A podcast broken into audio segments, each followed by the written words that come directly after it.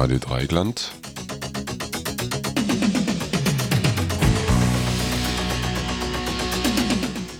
Ihr hört die Nachrichten.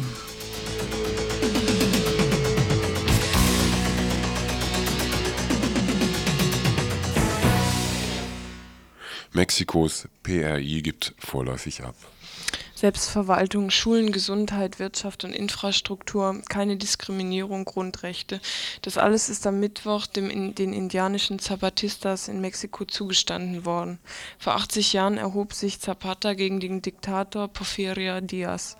Aus dem damaligen Ausstand erwuchs die Partei der institutionalisierten Revolution, kurz, kurz PRI, der allerdings nahm die Bevölkerung schon lange nicht mehr den Willen ab, die revolutionären Forderungen nach sozialer Gerechtigkeit, nationaler Unabhängigkeit und einer Beschneidung der Elitenprivilegien erfüllen zu wollen.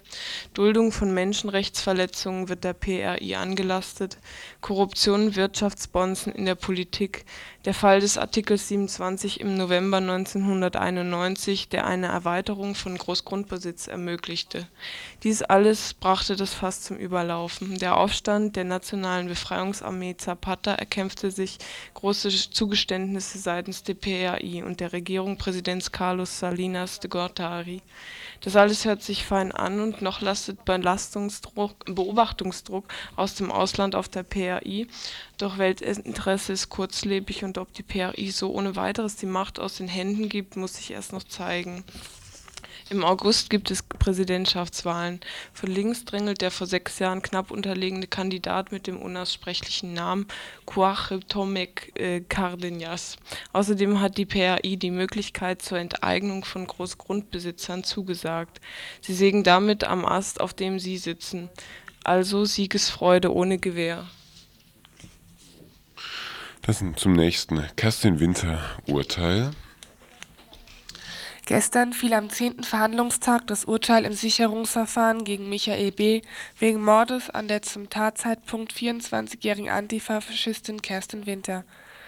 Die Schöffen und Richter des ersten großen Strafkammer des Landgerichtes Freiburg im Breisgau gelangten zu der Überzeugung, dass Michael B. am 22. Januar 1993 die in mehreren der linken Szene zugehörigen Gruppen aktive Kerstin Winter mit einer Paketbombe, die er vor ihr vor ihrer Wohnungstür abgestellt hatte, getötet hat. Die Aufrechterhaltung der Unterbringung ist nach Ansicht von Sachverständigen unter paranoid-halluzinatorischer Schizophrenie leidenden 39-jährigen Fernmeldehandwerkers in einer psychiatrischen Klinik wurde angeordnet.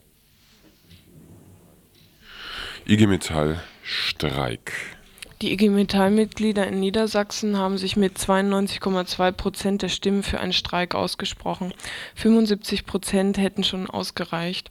Am Montag soll der Streik beginnen, an dem sie gegen die Forderungen der Arbeitgeber protestieren wollen, die Kosten in der Metall- und Elektroindustrie um 10 Prozent zu senken, auf Lohnerhöhungen zu verzichten und die Urlaubsgelder zu streichen. Sie wollen stattdessen 5,5 bis 6 Prozent mehr Lohn. Die Arbeitgeber versuchen erneut, die IG Metall zu beschwichtigen, indem sie zu einem Spitzengespräch aufforderten. Der Präsident des Arbeitgeberverbandes Gesamtmetall, Gottschul, sprach sich dafür aus, in freien Verhandlungen einen für beide Seiten akzeptablen Kompromiss zu finden. Ein Arbeitskampf ein Arbeitskampf, der nur Verlierer kennt, müsse vermieden werden. Auch Bundeskanzler Kohl gab auf einer Wahlveranstaltung der CDU seine Meinung zu der Streikabsicht der IG Metall kund. Wer mit Streik oder Aussperrung drohe, müsse sich fragen lassen, ob ein Aufschwung aus dem Konjunkturtal kaputt gestreikt werden solle. Die Solidarität mit den Arbeitslosen sei gefragt bei jenen, die Arbeitsplätze hätten. Heute will die IG Metall darüber beraten, ob am Donnerstag gestreikt oder auf neue Spitzengespräche eingegangen wird. Bundeskanzler Kohl, so zur frühen Morgenstunde hier. Gestern Abend wurde er gefragt in der Glotze zum Superwahljahr 94 und zu seiner Kandidatur. Jawohl. Ich habe immer gesagt, ich trete zur Bundestagswahl an. Was ich nach einer gewonnenen Bundestagswahl, von der ich ausgehe, tun werde, das sage ich dann zum gegebenen Zeitpunkt. Wunderbar, Herr Dr. Helmut Kohl am frühen Morgen. Willkommen zum Morgenradio. Es begrüßen euch an den Mikrofonen Geraldine, der Christoph, die Katrin. Jupp.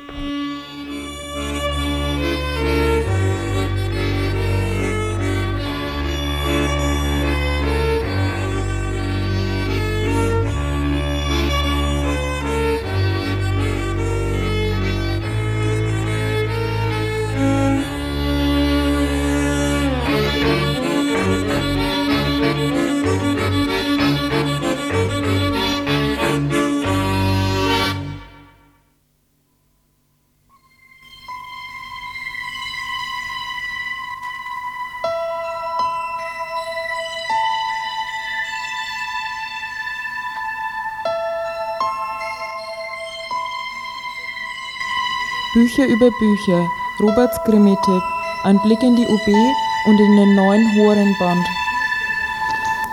Immer wieder Überraschungen erlebt, wer in unserer zentral gelegenen und de facto öffentlich zugänglichen Unibibliothek nach Sekundärliteratur sucht, nach lesbaren Lesestoff über Krimis, über die Geschichte der Kriminalliteratur, ihre Autoren und Autorinnen, über Formen und Inhalte, Schreiber und Leser, Herstellung und Konsum, Realität und Fiktion, Ursache und Wirkung. Kurz, wer sich gerne Denkanstöße und Lesetipps holt in theoretisch mehr oder weniger tiefschürfenden, von mehr oder weniger literaturwissenschaftlich schreibenden Profis und Amateuren. Deshalb an dieser Stelle einmal ausdrücklich Lob und Dank an diejenigen, die in der Unibibliothek dafür sorgen, dass außer den notwendigen Sekundärwerken auch so manches schöne, nicht so notwendige Werk und darüber hinaus so mancher französisch- oder englischsprachige Unterhaltungsroman angeschafft wird. Insbesondere die Krimi-Ecke im FZ-Bereich der sogenannten Freizeitbücherei hat sich in den letzten 15 Jahren zu einer respektablen Sammlung wichtiger, auf Deutsch erschienener Kriminalromane gemausert. Im Lesesaal der UB ist unter anderem die angesehene Literaturzeitschrift Die Horen präsent, von der jetzt ein neuer Sammelband zum Thema Kriminalliteratur vorliegt. Vom 2. Januar bis zum 2. Juli 1992, ein halbes Jahr bzw. 26 Wochen lang, lief jeden Donnerstagnachmittag von 16.30 Uhr bis 17 Uhr im dritten Hörfunkprogramm des Norddeutschen Rundfunks die Serie Gangster Leichendetektive als kleine Geschichte des Kriminalromans. Insgesamt 19 Radioautoren waren an dem Unternehmen beteiligt. In monographischen oder, falls erforderlich, Sammelstudien beleuchteten sie, bildlich gesprochen, die historischen Grundlagen der Gattung, deren Höhe und Wendepunkte, deren Spezifika oder deren neueste Trends. Zugriff und Methode der Verfasser waren dabei durchaus unterschiedlich nun hat die Auseinandersetzung mit dem Phänomen Kriminalliteratur allerdings nicht nur beim NDR Tradition, sondern ebenso bei den Hohen. So Heiko Postmann weiter in seinem Vorwort zur hiermit vorliegenden Sammlung dieser Radiobeiträge. Doch soll auf diese Tradition jetzt genauso wenig eingegangen werden, wie auf die Entscheidung der Horen-Redaktion aus der Not eine Tugend zu machen und auf die traditionelle Illustration der Beiträge zu verzichten. Statt der Autorenpassfotos, der Repros von Krimititeln, der Standbilder aus Hollywood (Boogie im Trench, Kim Novak im Netz) reproduzieren wir hier erstmals eigenwillige markante Zeichnungen und im Genre anverwandte Bilder eines eines einzigen Gegenwartskünstlers, des Krefelder Malerphilosophen Axel Vater, Variationen zum Thema Der Mensch und sein Tod. Zur inhaltlichen Konzeption meint Postma abschließend das historische Element fehlt keineswegs, im Gegenteil. Doch das Schwergewicht liegt auf den neueren Autoren, beziehungsweise auf jenen älteren, die zu den Weichenstellern für das Gegenwärtige wurden. Traditionalisten gleich welcher Qualität interessierten ihn. Gemeint ist Armin Halstenberg, der inzwischen verstorbene Initiator der NDR-Senderei. Dagegen kaum. Und darum gibt es in dieser Sammlung weder S.S. Van Dyne noch Ellery Queen, dagegen Cornwell Woolridge und Jim Thompson.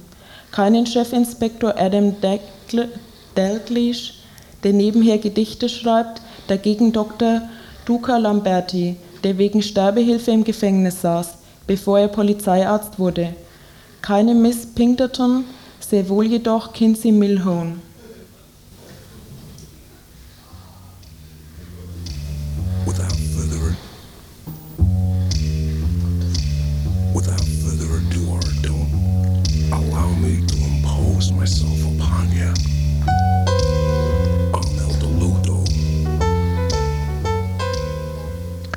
Unsere kleine Geschichte der Kriminalliteratur beginnt, was man bedauern kann, mit Sherlock Holmes und mit Father Brown. Agatha Christie und Dorothy Sayers werden einander gegenübergestellt und Georg Seslin schreibt uns etwa über, etwas über Edgar Wallace. Es folgt ein Blog über Hammett, dem Jürgen Berger leider nicht gerecht wird, über Raymond Chandler mit Blick auf Ross MacDonald und über Cornwall Woolridge, David Goodis und Jim Thompson. Den einzig wirklichen üblen Ausreißer in dieser Aufsatzsammlung liefert sodann Filmkritiker Norbert Grob in seinen Sadisten und Killer über US-Gewaltkrimis holt er beispielsweise ohne weitere Erläuterung Joseph Wombo mit hinein. Dieser fehlt aber verblüffenderweise dann wieder beim Thema Polizeiroman, nämlich im folgenden Abschnitt über Ed McBain und Kollegen die restlichen Beiträge sind jedoch durchweg erfreulich und gut lesbar, wohlwollend und doch kritisch und differenziert geschriebene Appetizer, die Lust darauf machen, vom einen oder anderen Krimi-Autor nun doch endlich mal was in die Hand zu nehmen. Friedrich Glauser hat, wenn schon nicht im Deutschunterricht, so doch wenigstens hier einmal gerechterweise den Dürrenmatt verdrängt. Jean Vautrin sowie Robert van Gulik und Jan Willem van der Wetering werden eingehend gewürdigt und noch manch anderes wird nüchtern oder ironisch ins rechte Licht gerückt. Besondere Erwähnung verdienen zuletzt die drei Beiträge von Wilhelm Roth, der Privatdetektiv im neueren amerikanischen Kriminalroman Blutiger Süden über Giorgio Scherbanenko und Leonardo Sciagia als Schlussstein des Sammelbandes naturgemäß am meisten subjektiv und diskutabel Krise und Boom, der neueste deutsche Kriminalroman Dort erwähnt Roth drei wichtige Autorinnen leider nur in einem einzigen Satz. Die heutigen Grimmes sind nicht mehr notwendig, sie sind Routine geworden. Nur die Bücher von Doris Gerke, Pike Biermann und neuerdings Uta Maria Heim, so umstritten sie auch sind, haben einen neuen Ansatz. Um sich dann zwei sicher auch mitteilenswerte Seiten lang über Michael Meusner zu verbreiten Insgesamt jedenfalls ist der Band im anfangs genannten Sinne sehr empfehlenswert für Leute, die gern Bücher über Bücher lesen. Und es darf davon geträumt werden, wie schön es wäre, so eine Krimisendereihe mal in SWF 3 oder gar bei Radio Dreieckland zu hören. Gangster, Leichen, Detektive. Kleine Geschichte der Kriminalliteratur, zusammengestellt von Heiko Postma, mit Bildern von Axel Vater. 21 Essays zu berühmten Autoren und Figuren der Kriminalliteratur. Die Hohen, Band Nummer 172, viertes Quartal 1993, 224 Seiten, 15 Mark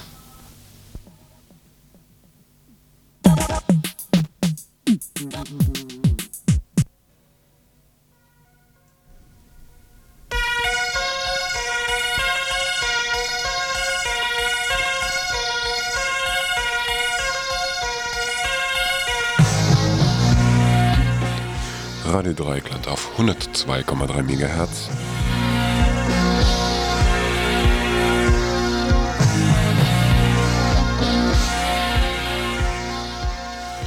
Die Presseschau.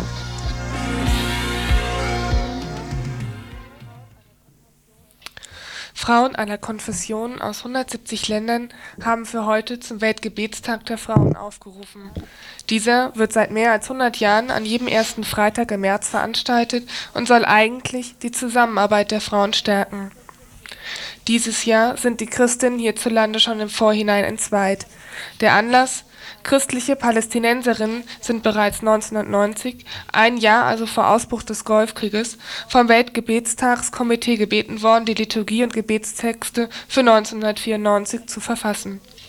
Jetzt ist eine Diskussion um den Inhalt der Gebete entfacht, der sich quer durch Gemeinden Organisationen zieht auf der einen Seite stehen die Kritikerinnen der Texte wie die Gesellschaft für christlich-jüdische Zusammenarbeit, Zentralrat der Juden, Landesbischöfe, die Antisemitismus und Judenfeindlichkeit vorwerfen. Andere sehen in den Gebeten lediglich die Lebenssituation der palästinensischen Frauen wiedergegeben. Die Palästinenserinnen wählten die Passionsgeschichte Jesu, um auf ihre Leiden aufmerksam zu machen. Jesus Weg nach Golgatha wird analog zur aktuellen Situation in Israel dargestellt ob durch die Gassen der Via Dolorosa in Jerusalem oder durch die Straßen anderer besetzter Städte, überall folgen Mütter ihren mit Handschellen gefesselten Söhnen und Töchtern. Dabei kommen viele von ihnen ins Gefängnis, werden gefoltert oder getötet. Den trauernden und schwarz gekleideten Müttern dieser Kinder ist es, als habe Christus auf seinem Weg zur Kreuzigung diese schmerzlichen Zeiten vorausgesagt. Kommt, seht die Not und den Schmerz der zerrissenen Familien, wenn ihnen die gefolterten und entstellten Leichname ihrer Lieben zurückgegeben werden. Kommt, weint mit den Familien, die ihre Toten nicht würdig begraben dürfen. Wird hier nicht die Leidensgeschichte Jesu zu Lasten des jüdischen Volkes missbraucht? fragt eine Leserin der Badischen Zeitung. Und auch Bischöfin Maria Jepsen aus Hamburg plädiert für eine Änderung des, der Texte. Das völlige Verschweigen von Israel, dem Volk Gottes, die einseitige Sicht des, der Israelis, als seien sie alle nur Bedränger, Besetzer, Menschenrechtsverletzer, die Orientierung der Liturgie an der Passionsgeschichte, das führt in eine Richtung, die antisemitische Vorurteile und Haltungen bei uns verstärkt. Der uralte Vorwurf des Gottesmordes an, die, an den Juden scheint hier eine Neuauflage erfahren zu haben. Die Vertreterinnen des Frauenweltgebetstages sehen dies jedoch ganz anders. Die Frauen aus Palästina versuchen lediglich, ihre Situation darzustellen und halten sich sogar ausgesprochen zurück. So Katja Nickel vom Weltgebetstagskomitee und vermutet, die Kritiker stellen sich so laut vor die Juden, dass sie gar nicht mehr hören können. Dem folgte ein eindringlicher BZ-Leserbrief einer Vertreterin der Gesellschaft für christlich-jüdische Zusammenarbeit, die den Vorwurf zurückgibt. Ich möchte Frau Nickel mit ihren Worten entgegnen. Sie stellen sich so lautstark, in Klammern ein Zitat, eine Abänderung der Texte ist unakzeptabel, vor die palästinensischen Texte, dass sie unsere Bedenken gar nicht mehr hören können. Die Deutschen stellen sich also vor die Jüdin und vor die Palästinenserin, so dass beide gar nicht mehr gehört werden. Ist die Diskussion damit überflüssig, zu eitel geführt, wie es sich die Beteiligten vorwerfen? Es ist in der Tat schade, dass in der Presse keine Palästinenserinnen zu Wort kamen und auch keine Jüdinnen, sondern nur männliche Vertreter jüdischer Organisationen. Was letztendlich den Deutschen klar wurde, dass es hierbei in erster Linie um die Auseinandersetzung der Kirche mit der deutschen Geschichte und der aktuellen Situation in Israel geht. Nein, es geht in diesem Disput in erster Linie um uns, um uns Christinnen in Deutschland. Es geht um die Frage, wie gehen wir mit einem Text um, der von Personen und Ereignissen in Israel und in den besetzten Gebieten handelt, behandelt, in dem jedoch das Wort Israel überhaupt nicht vorkommt. Der Text spricht nur von Palästina. Der Staat Israel existiert als Folge der Flüchtlingsströme aus Deutschland vor, während und nach dem Holocaust. Wir können und müssen uns mit seiner Politik zwar auseinandersetzen, aber wegdenken können wir Israel nicht. Das Leiden der palästinensischen Frauen ist nicht in erster Linie, aber indirekt eben auch eine Folge des Holocaust, der hier stand, stattfand, nicht anderswo. Wo die Diskussion um diese Zusammenhänge noch nicht geführt wurde, wird sie noch zu führen sein. Dies schreibt eine andere Leserin der BZ. Die palästinensischen Gebetstexte haben eine rege Diskussion entfacht. Dass die Diskussion nirgends abgeblockt und verdrängt wurde, zeigt die Übereinkunft aller Beteiligten darüber, dass sie in der Diskussion eine Chance begreifen oder sie für einen guten Anlass halten, sich noch einmal auf den Weg zu machen. Wer sich dafür interessiert, wie die Texte der Palästinenserinnen umgesetzt, gebetet, diskutiert, auseinandergenommen, ergänzt und geändert werden, die kann sich ab 12.15 Uhr zu den Freiburger, in den Freiburger Kirchen zu Gottesdiensten, äh, Entschuldigung, die kann sich ab 12.15 Uhr zu den, in allen Freiburger Kirchen zu den Gottesdiensten versammeln. Ähm, wer, wann, wie und was betet, können Sie dann hier, können, ist der gestrigen BZ zu entnehmen. How are you doing?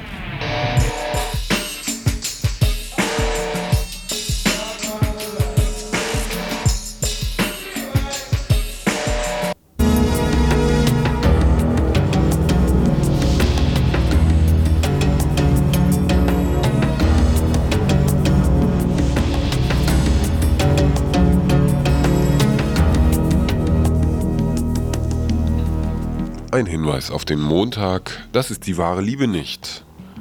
Am nächsten Montag wird in der evangelischen Bildungs-, Erwachsenen, Erwachsenenbildungsstätte so oder EBW heißt sie, ähm, um 20 Uhr ähm, eine Reihe starten. Am Montag werden, werden Frauenbücher vorgestellt. Das heißt, eigentlich werden die ganzen Montage Frauenbücher vorgestellt, so habe ich es mir zumindest sagen lassen.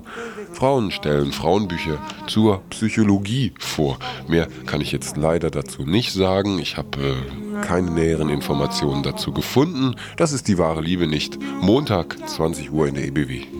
Far, far away, leaving me a song that will not die.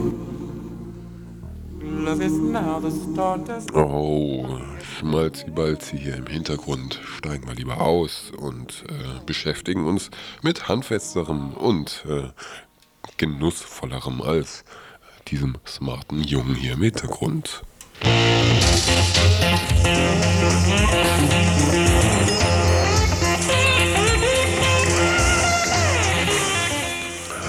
Radio Dreieckland. Freitagmorgen, immer Morgenradio.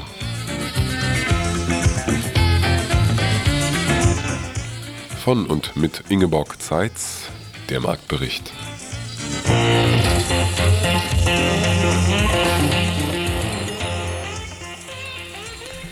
Ich war beim Aldi einkaufen. Jetzt gibt sicher manch einem einen Stich was tut denn die beim Aldi? Hier immer auf Ök und dann ausgerechnet zum Aldi. Also ich habe Wattestäbchen und Klopapier gekauft und mir alles in Ruhe angesehen. Zum Beispiel, dass 10 Schnitttulpen nur 3,98 Mark kosten und auch so aussehen, als kämen sie aus unseren Umlandgärtnereien. Und auf den Märkten kosten sie mindestens 6 Mark. Also bitte, ich bemühe mich doch um Objektivität. Beim Aldi habe ich auch noch manch anderes gesehen. Zum Beispiel Erdbeeren und Feldsalat in Plastikschalen und nochmals Plastikfolie drum. Erdbeeren werden in unserem Breiten jetzt noch nicht geerntet und da muss es schon Ende, da muss es schon Ende Mai werden, bis es welche gibt. Und der Feldsalat, der ist ja jetzt im März nahezu rum. Das kauft man nur noch bei Nachholbedarf. Jetzt muss ich aber doch noch eine Beobachtung schildern. Eine junge Frau, Typ Alternativ, hat eben diesen zweifach plastikverpackten Feldsalat gekauft, am Packtisch mühsam aufgepult und dann in ein mitgebrachtes Tuberschüsselchen umgefüllt und die leeren Plastikbehälter sorgfältig in die Umverpackungsbehälter gleiten lassen. Ich habe mich nicht getraut, sie nach den Motiven ihres Handelns zu fragen aber für den außenstehenden Beobachter nahm sich die Szene absurd an. Ich habe für mich einige Lösungsschemata ausgemalt, das würde jetzt aber hier zu weit gehen. Ich empfehle also wie immer einen Gang zu unseren Open-Air-Märkten im Stühlinger, in Weingarten, Landwasser und auf dem Münsterplatz. Das Bild wird täglich bunter. Unsere Gartenbaubetriebe aus dem Umland legen sich mächtig ins Zeug. Primele, Stiefmütterchen, Ranunkeln, Bellis, das sind die dicken Gänseblümchen in rosa und weiß, Hornfeilchen in gelb und blau und weiß, alle Töpfle außer den Ranunkeln zu zwei Mark. Daneben schon mächtige Schnittlauchtöpfe und die ersten Rosmarinstöckle. Jetzt zu den leiblichen Genüssen. Wer also den Feldsalat nicht mehr mag, ich zum Beispiel, der kann schon Gartenkresse kaufen, die im Glas- oder Foliengewächshaus auch von unseren Landwirten gezogen wird. 100 Gramm, 2 Mark. Bei den Gärtnern habe ich es für 1,50 Mark 50 gesehen. Die Kresse mische ich mit Chicorée aus den Betrieben aus Feldkirch und Neuershausen. Schön passen alle Eierspeisen dazu, zum Beispiel mittelhart gekochte Eier mit ein bisschen Hollandaise drüber oder Bauernfrühstück, also gekochte Kartoffeln schnipseln, braten und ein Ei darüber schlagen. Die Wintergemüse werden jetzt zu Rohkost geraspelt, also gelbe Rüben, Rahnen, Sellerie und schwarzer Rettich. Und der Spinat wird immer verlockender, obwohl er um diese Jahreszeit sehr nitrathaltig sein soll. Aber ich mache doch mal Blattspinat mit brauner Butter und geriebenem Käse drüber. Wer sich noch was Frühlingshaftes antun möchte, der sollte in die Maximilianstraße oder in die Reichsgrafenstraße gehen, denn dort blühen die Blutpflaumenbäume. Ein zauberhafter Anblick, den man sich am Wochenende nicht entgehen lassen sollte. Die Wetterprognosen sind gut. Heute Morgen um 7.15 Uhr war es nach Westen hin schon hellblau mit kleinen Wölkle und am Holzmarktplatz plus 7 Grad.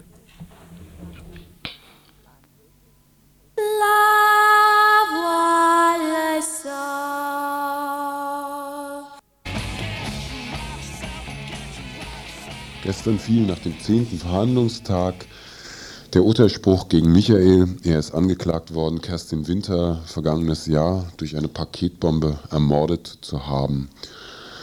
Neben mir sitzt Peer. Hallo. Hallo. Du warst die letzten drei Verhandlungstage dabei. Das heißt, du hast sowohl die Abschlussplädoyers als auch jetzt die Urteilsverkündung mitbekommen. Ja. Kannst du mal was sagen zu dieser, zu diesem Urteil? Ist es ein Indizienprozess? Worauf hat, haben sich jetzt denn die äh, hat, hat sich jetzt das Gericht berufen? Auf welche Indizien, welche waren da ausschlaggebend? Ja, Im Prinzip hatten sie im Wesentlichen nur ein einziges Indiz. Das Indiz war eine Zange, eine Zange, die benutzt worden ist, um eine Mausefalle zu präparieren, die dann äh, den Zündmechanismus ausgelöst hat, in diesem Paket enthalten war. Und ähm, diese Zange wies Gebrauchsspuren auf. Und es handelte sich dabei um die Zange, die auch bei Michael sichergestellt worden war. Und diese Gebrauchsspuren, ähm, abgeglichen mit den Spuren auf besagter Mausefalle, ergaben ähm, nach Aussage der Staatsanwaltschaft, aber auch nach Aussage seines Verteidigers Meyer Recke äh, sogar einen besseren, eine bessere Spur oder einen besseren Hinweis als ein Fingerabdruck. In einer Erklärung hat er dann darauf hingewiesen oder hat gesagt, dass ähm, er diese Zange nebst anderem Werkzeug gefunden hätte auf einem Sperrmüll. Darauf ist er nicht weiter eingegangen. Ja, er wurde gefragt natürlich im Prozess, ähm, wann das denn genau gewesen wäre. Er sagte dazu, das wäre im Herbst gewesen, es könnte Oktober gewesen äh, sein. Darauf wurde er von einem der Beisitzer belehrt, dass der Sperrmüll in Weingarten aber im September stattfinde, obwohl er natürlich vorher Herbst gesagt hatte und auch angedeutet hatte, dass er sich nicht sonderlich gut erinnern kann, in welchem Monat es sich nun genau gehandelt habe. Das lässt natürlich nur eine Schlussfolgerung zu, nämlich dass die Bombe im September schon fertiggestellt war und dann sozusagen auf Halde lag. Und zu dieser Feststellung, die ja dann sehr naheliegend ist, wenn man Michael glaubt, sagte dann Oberstaatsanwalt Peter Fluck, nun gut, so viel Zufall gäbe es gar nicht oder könne es gar nicht geben. Kommen wir nochmal zu dem Prozess, ja, also wie der so ausgesehen hat. Du hast jetzt die letzten drei Tage mitbekommen. Ein Kollege von mir hat ähm, mir das mal berichtet. Vorne gäbe es so Pressetische, da hätten sich dann eben die entsprechenden Leute der, der Zeitungen und ähm, Fernsehanstalten und so weiter aufgebaut. So auch wohl jetzt in den letzten Tagen, nehme ich mal an. Wie äh, hast du das da empfunden? Also ähm, es ging ja immerhin um einen Prozess, der so einige ja, Stereotype bedient hat. Ein Irrer bringt eine Frau mit mhm. einer Bombe um. Mhm. Das sind ja so Teile, auf die zumindest äh, so Zeitungen wie Bildzeitung und so bis hin aber auch zur BZ hervorragend angesprungen haben. Ja, ich hatte auch den Eindruck, dass die äh, Journalie sich, sich, wie du sagtest, durch die, durch die Stereotypen ganz, ganz gut bedient sah und das im Prinzip für ja, die Leute von der Presse oder Leute von den Medien allgemeiner ausgedrückt die Sache von vornherein klar war. So wurde auch zum Beispiel Flug des Öfteren äh, nach dem Prozess nochmal direkt angesprochen oder interviewt und es, es, war logisch, die, die Version der Staatsanwaltschaft, die gilt und an der gibt es keine Zweifel. Für die Presse stand das Urteil auch vorher schon fest. Eine weitere Stütze des Prozesses war der Auftritt von zwei Psychologen, die äh, Michaels Schriften wohl analysiert haben. Kannst du mal erzählen, wie du wiederum diese Psychologen mitgekriegt hast? Ja, ich würde gern vorher mal eine allgemeine Bemerkung machen zu diesen psychiatrischen Gutachten, die da vorgelegt oder vertreten wurden. Ich muss sagen, ich war ziemlich geschockt. Und zwar deshalb, ähm, wenn, jetzt, jene, wenn jetzt aus der Haltung eines bestimmten Menschen gegen diese bürgerliche Gesellschaft gefolgert wird, er sei geisteskrank, was genau in diesen Gutachten passiert ist. Oder wenn jemandem vorgehalten wird, er könne keine kollektive Freude empfinden, wie sie eigentlich doch alle Deutschen empfinden sollten, wenn sie ähm, über den Gewinn einer Goldmedaille bei den, bei den Olympischen Spielen hören, dann, wenn jemandem sowas vorgehalten wird, um damit quasi seine Geisteskrankheit zu beweisen, dann bin ich einfach nur noch geschockt. Das war die, war die Vorbemerkung. Ähm, aus den Gutachten herausgelesen, oder besser gesagt, aus den Gutachten zitiert wurde im Prinzip nur das, was passte. Es passte, dass 13 Mal das Wort Rim auftauchte in seinen Tagebuchaufzeichnungen, die übrigens ähm, mehr als also etwa 5000 Blatt umfassen. Ähm, kann man schon irgendwie ein bisschen ermessen, was dann 13 Mal diese Äußerung äh, bedeuten kann. Es wurde natürlich zitiert oder so, dass er am 22. Januar, also am Tattag, äh, vermerkt hat, Geschenk verschickt, was er natürlich für sich in, sagen wir mal, seinem, äh, seinen esoterischen Vorstellungen sehr gut belegt hat. Er sprach zum Beispiel dann davon, dass, es, dass er ein Kunstwerk aus Stimmgabeln angefertigt hätte und sich damit selber ein Geschenk gemacht hätte und es dann also in seinem Tagebuch als Geschenk verschickt oder als Geschenk gegeben vermerkt hätte. Ja, es lässt sich im Prinzip wirklich nur sagen, es wurde recht willkürlich zitiert und auf Nachfrage des Verteidigers mussten sämtliche Psychiater auch immer wieder zugeben, so, dass ihre gesamten Schlussfolgerungen selbstverständlich nur stimmen, wenn Michael der Täter war. Worum es ja aber gerade ging in dem Prozess. Was passiert jetzt mit ihm? Er wird für die nächsten drei, vier Tage noch in Emding bleiben können, in der PLK Emding, um eventuell mit seinem Verteidiger Meier Recke äh, das Revisionsverfahren vorzubereiten oder die Begründung für das Revisionsverfahren, besser gesagt. Ähm, danach, denke ich, wird das passieren, was ihm jetzt schon im Prinzip das gesamte ver äh, vergangene Jahr über passiert ist. Er wird nämlich wieder nach Wiesloch verbracht und äh, dort war von einer Geschichte, die übrigens auch zum Beispiel durch die, durch die Zeit weiter verbreitet wurde, also diese Zeitung, die Zeit, ähm, dass noch 1986 ähm, äh, 40 oder 50 ehemalige Kriegsgefangene äh, der Sowjetunion in Wiesloch untergebracht wurden und es anscheinend niemand gestört hat. Das waren Zwangsarbeiter, Deportierte, die dorthin kamen, weil sie aufgrund des Naziterrors, der Situation der Deportation, des Verlusts von Angehörigen, der Situation von Zwangsarbeit und des damit verbundenen psychischen Drucks allgemein einfach, ja, mal grob gesagt, verständlicherweise einen Rappel gekriegt haben. Gut, diese Leute blieben dort 40 Jahre nach Kriegsende weiterhin eingemauert und es schien anscheinend vorher überhaupt niemanden zu stören.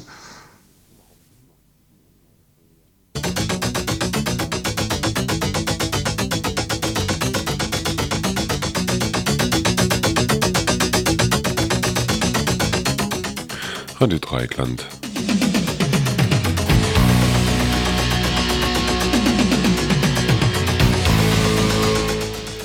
Mit den Nachrichten.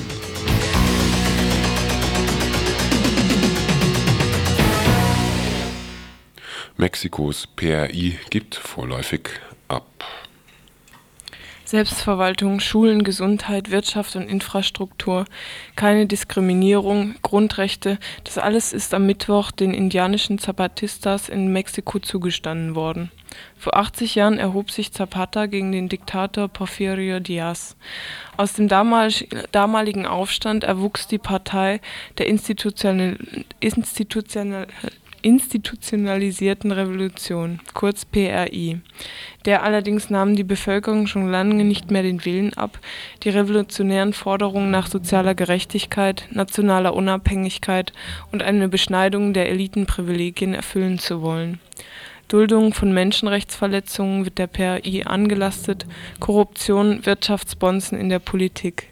Der Fall des Artikels 27 im November 1991, der eine Erweiterung von Großgrundbesitz ermöglichte dies alles brachte das Fass zum Überlaufen. Der Aufstand der Nationalen Befreiungsarmee Zapata erkämpfte sich große Zugeständnisse seitens der PAI und der Regierung Präsidents Carlos Salinas de Gortari. Das alles hört sich gut an und noch lastet Beobachtungsdruck aus dem Ausland auf der PAI, doch das Weltinteresse ist kurzlebig und ob die PAI so ohne weiteres die Macht aus den Händen gibt, muss sich erst noch zeigen. Im August gibt es Präsidentschaftswahlen. Von links drängelt der vor sechs Jahren knapp unterlegene Kandidat mit dem unaussprechlichen Namen Cuauhtémoc Cardenas. Außerdem hat die PAI die Möglichkeit zur Enteignung von Großgrundbesitzern zugesagt. Sicherlich bleibt ihr damit nichts verborgen, dass sie damit an dem Ast sägt, auf dem sie selber sitzt. Ein erstaunlicher Erfolg der Zapatistas, trotzdem ein Sieg ohne Gewehr.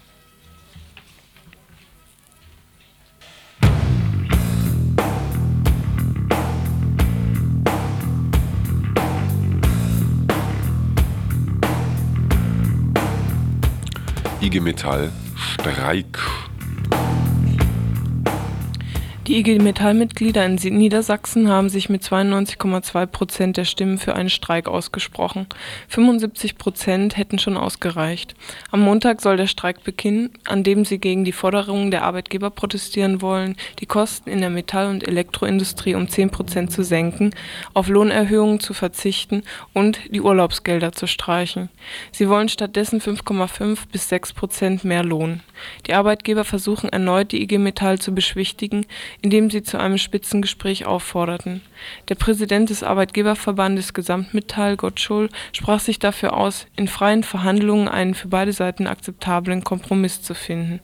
Ein Arbeitskampf, der nur Verlierer kennt, müsse vermieden werden. Auch Bundeskanzler Kohl gab auf einer Wahlveranstaltung der CDU seine Meinung zu der Streikabsicht der IG Metall kund.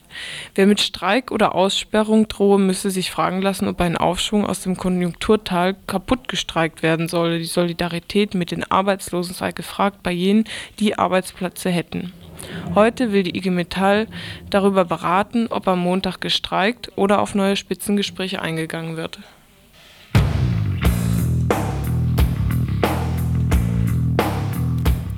Verfassungsgericht überlastet.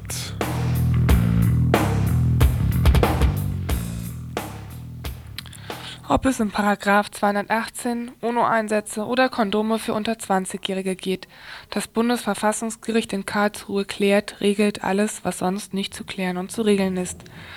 Nun sind die Richterinnen und Richter des Hohen Gerichtshofes in diesen Zeiten voller Wechsel überlastet. Dem ist jetzt Abhilfe geschaffen worden. Das Bundesverfassungsgericht hat erstmals die neuen Voraussetzungen zur Annahme einer Verfassungsbeschwerde definiert. Darin entscheidet sich, ob der Fall des Mietwochers, wo es um 1500 Mark geht, eine grundsätzliche verfassungsrechtliche Bedeutung ist. Im Rahmen des zweiten Entstehungs im Rahmen des zweiten Entlastungsgesetzes wird eine Beschwerde nur dann angenommen, wenn sich der Durchsetzung, wenn sie der Durchsetzung von Grundrechten dient nach Definition des Karlsruher Gerichtes ist eine Grundrechtsverletzung besonders gewichtig, wenn sie auf eine generelle Vernachlässigung von Grundrechten hindeutet. Sollte jemand von der Ausübung der Grundrechte abgehalten werden oder den von ihnen gewährleisteten Schutz grob verkennen, rechtsstaatliche Grundsätze krass verletzen oder leichtfertig mit grundsätzlich grundrechtlich geschützten Positionen umgehen, hat man also Chancen, vom Bundesverfassungsgericht gehört zu werden. Darüber hinaus kann eine existenzielle Betroffenheit der Beschwerdeführerin zu einer Verhandlung führen. Gelust hat, gelust hat, dessen Verfassungsbeschwerde von vornherein hinre keine hinreichende Aussicht auf Erfolg hat Heißt das jetzt, dass im Falle der Kondome, die für unter 20-Jährige von Krankenkassen bezahlt werden sollen, wie die Pille nur um 50 wie die Pille, dass es dabei nur um 50 Mark geht? Oder werden hier rechtsstaatliche Grundsätze, das heißt die Gleichstellung von Mann und Frau, krass verletzt? Oder führt die Nichtbezahlung von Kondomen etwa dazu, dass von der Ausübung von Grundrechten abgehalten wird? Immerhin waren 1993 5 Prozent der 5400 eingereichten Beschwerden erfolgreich.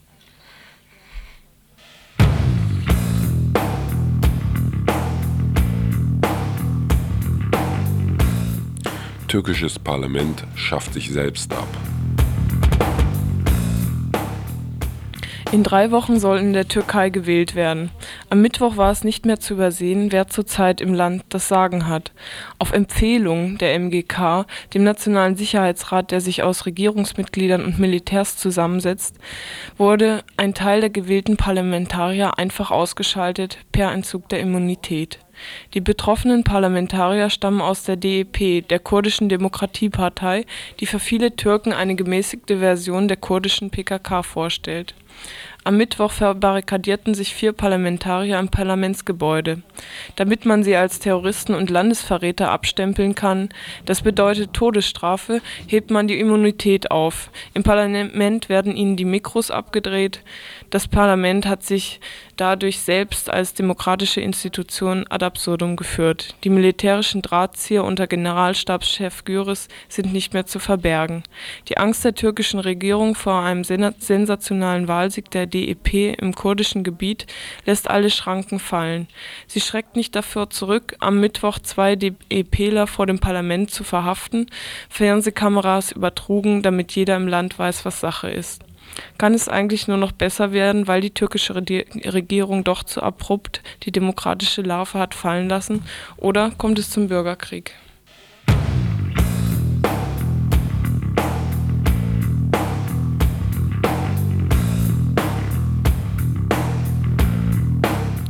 Jahresbericht der Ausländerbeauftragten. Und wieder einmal haben wir Statistiken, die allen Fremdenängsten und Ausländerfeindlichkeit die Rationalität und den Wahrheitsgehalt abspricht. Die Ausländerbeauftragte der Bundesregierung Cornelia Schmalz-Jacobsen von der FDP legte ihren Jahresbericht 1993 vor. Die darin enthaltenen Statistiken zeigen, dass ein Viertel aller Ausländerinnen mehr als 20 Jahre und über die Hälfte sogar mehr als 10 Jahre in Deutschland leben. 2,5 Millionen Ausländerinnen sind unter 25 Jahre alt. Je länger die Ausländerinnen in Deutschland leben, passen sie sich den hiesigen Lebensgewohnheiten an, es sei denn im Fall von Heiraten. Die Scheidungshäufigkeit von binationalen Ehen liegt deutlich unter dem der deutschen Ehepaare obwohl mit steigender Tendenz, zum Beispiel im Angestelltenbereich, übernehmen Ausländerinnen weiterhin Jobs mit niedriger Qualifikation. Dazu haben sie viel geringere Chancen, innerbetrieblich aufzusteigen, genauso wie sie von Arbeitslosigkeit stärker betroffen sind als die Deutschen. Mit 15,3 Prozent ist ihre Arbeitslosenquote mehr als doppelt so hoch als der Durchschnitt Zumindest plädierte die liberale Ausländerbeauftragte aufgrund ihres Berichtes, ausländische Jugendliche in ihrer Ausbildung zu fördern und ihnen die Annahme der deutschen Staats Staatsbürgerschaft zu erleichtern. Über die Gewährung der doppelten Staatsbürgerschaft und ein sinnvolles Einwanderungsgesetz ließ sie jedoch nichts verlauten.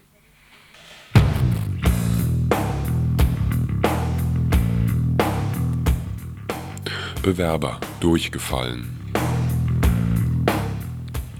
Manche Berufsentscheidung wird im Rausch gefällt. Und damit die erlahmende Entschlusskraft am nächsten Morgen nicht zum Verpuffen des Berufswunsches führt, sollten derartige Entschlüsse unverzüglich angegangen und ohne Zaudern in die Tat umgesetzt werden. Nach ausgedehntem Alkoholkonsum wünscht sich mancher, manche in die Kindheit zurück, beziehungsweise suhlt sich glücklich im präödipalen Zustand, noch nicht durchs Leben geläutert, noch nicht an der knallharten Realität abgeprallt, gibt Mann, Frau sich größenwahnsinnigen Träumen und Wünschen hin. Feuerwehrmensch will er sie werden, Kapitänin, Rockstar, Fernsehansager, Trapper oder Polizist. Mit drei Promille kam ein 26-Jähriger aus Erfurt auf die Idee, sich bei der Polizei zu bewerben. Sicher muss man auftreten. Die güldene Regel jedes Bewerbung, Bewerbungsgespräches, das bewältigte der Bewerber souverän und fuhr die Einbahnstraße zum Revier entgegen der gesetzlichen Fahrtrichtung. Nach ungefährer Berechnung beträgt der Durchmesser einer durchschnittlichen Fahne 50 cm pro Promille, macht 150 Meter, Entschuldigung, 1,50 Meter Dunstkreis, macht außerdem Beamte stutzig und der arme Mensch hat keinen Führerschein mehr. Eine Anzeige am Hals und sicherlich schlechte Chancen für eine neuerliche Bewerbung. Solche Typen kann man bei der Polizei auch nicht brauchen, wo es doch schon Kollegen gibt, die in ihrer Freizeit Banken ausrauben.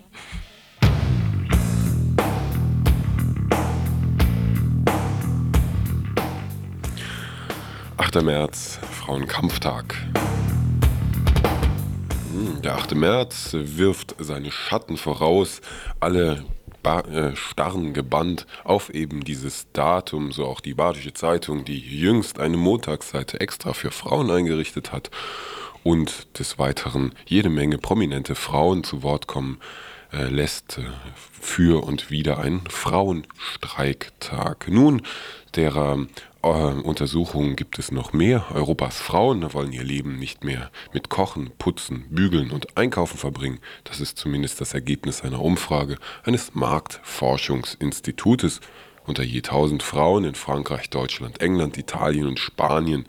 Danach sieht die Mehrheit der Frauen den Haushalt nur noch als Pflichterfüllung 57 Prozent der Befragten lehnen es ab, als traditionelle Hausfrau bezeichnet zu werden. Hm. Trotzdem sei der Haushalt noch immer Frauensache. Fast drei Viertel der Befragten sind nach der Studie für Kochen und 59 Prozent für Putzen zuständig. Zum Wetter. Tja, das Schlechte soll sich heute im Laufe des Tages verziehen und es kann bis zu 12 Grad und sonnig werden. Am Wochenende wird es meistens heiter und niederschlagsfrei. Ja, vielleicht hat dann ja auch unser Schnupfen eine Chance, mal ausgeschnupft zu sein. Die Produktion läuft auf Hochtouren.